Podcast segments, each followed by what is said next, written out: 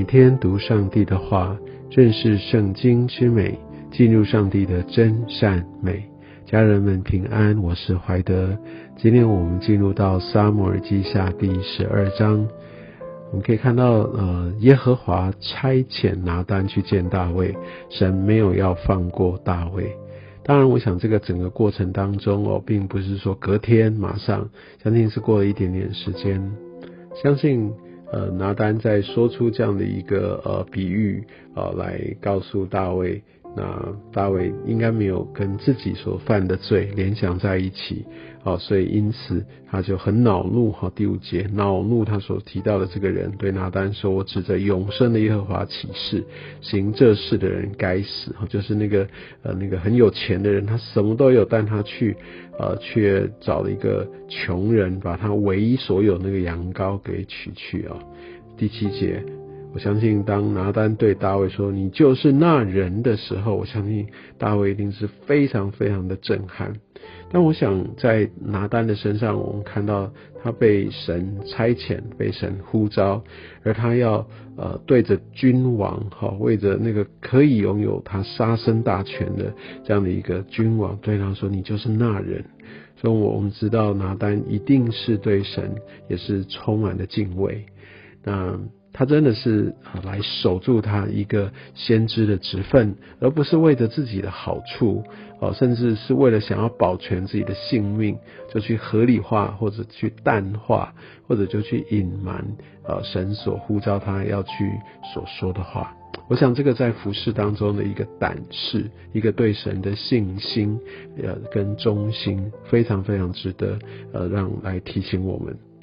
那我们可以看到，呃，他在这样的一个过程，透过神使用拿单来责备大卫，哈。那像第九节说：“你为什么藐视耶和华的命令，行他眼中看为恶的事呢？”所以有些时候我们会觉得说啊，我就做不到，然后我我我想要用自己的方式，或者我们有合理化神的一些给我的领受啊，这些的命令教导，那。大概就这样，觉得也蛮习以为常。但第九节这边所说到的是，这叫藐视耶和华的命令。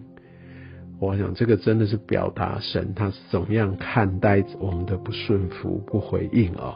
所以呃，我想在这边我们要非常非常的呃被提醒啊，因为藐视耶和华的命令，代表呃可能是说我知道什么是不该做，但我去做了，我藐视神的命令。但藐视神的命令，也同时有可能在一个环呃状况之下，就是我知道该做，神呼召我们要我们做，命令我们去做，但我却不去做，这都是藐视啊，藐视。那我们可以看到第十节啊，耶和华神对大卫说：“你既藐视我，哈，娶了赫人乌利亚的妻为妻，哈，所以刀剑必永不离开你的家。”所以我们可以看到，在呃，在这个过程当中，哇，神真的表达他的心意。所以第十三节，大卫对拿单说：“我得罪耶和华了。”他说的一点都没有错。其实大卫他得罪的是得罪了八十八。大卫是君王，然后八十八的先生又是在大卫的军队里面去，所以大卫有这样的一个权柄，所以这绝对是一个霸凌，是一个一个侵犯。而呃，八十八就呃变成大卫的一个那在在泄欲的一个一个人，当然到后面那大卫呃也真的剥夺了八十八跟乌利亚这样的一个婚姻的关系，所以八十八是受害者，乌利亚也是受害者，随同那个乌利亚跟一起被杀的人，何尝又不是受害者呢？所以大卫得罪了这么许多的人，但这边说十三节，大卫对拿单说：“我得罪耶和华了。”事实上，这也等同当我得罪人的时候，其实我们也得罪了神。不要忘记，我们都是被神用他的形象所做的。不要小看，当我们得罪了人，其实它等同的意义。所以，当我们来被圣灵感动、引导，呃，我们得罪人，我们真的需要来来道歉，来寻求他们的饶恕。其实这是很重要的，因为这也就是神呃他的一个心意。好，所以难怪神也不断的在鼓励我们。好，所以我们可以从这段经文当中，我们也可以知道，呃，耶和华神对大卫哈有这样的一个很严厉的管教。好，那在这个过程当中，我觉得。在嗯，我们的日常生活当中，也有时候也会大大小小不同的错，那我们也是犯罪。但是神往往也会透过这样的让我们付出代价，嗯，因为这样的一个付出代价，真的会非常非常有效果的提醒我们，也阻止我们继续来往下犯罪，或者说让我们继续的去呃，就就。呃，藐视耶和华神的命令，因为我们知道会有一个代价，所以当我们受到这样责罚的时候，或有些事情被揭穿的时候，这其实是神一个充满爱的一个行动。哈，希望我们可以用这样的一个角度来，而不是求神或希望，呃，试图就是让这些事情都不要被发现。我相信这样很难啊，让我们可以回到呃神的一个道路当中。所以我们可以看到在呃。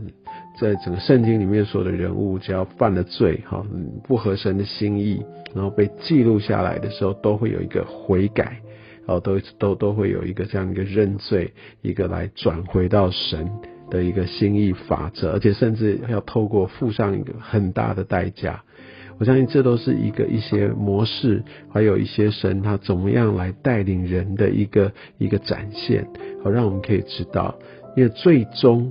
神透过这些的方式，让人可以真的可以改换一心，真的可以下定决心。我相信这也就是说，有些时候我们会给我们的孩子有一些警告，有些时候甚至是一些的责罚。当然，我说的不一定都是肉体上面这样的一个一个一个体罚等等，比较不一定是，但是一定会透过付上代价，让他们明白。重点就是让他们不要再犯。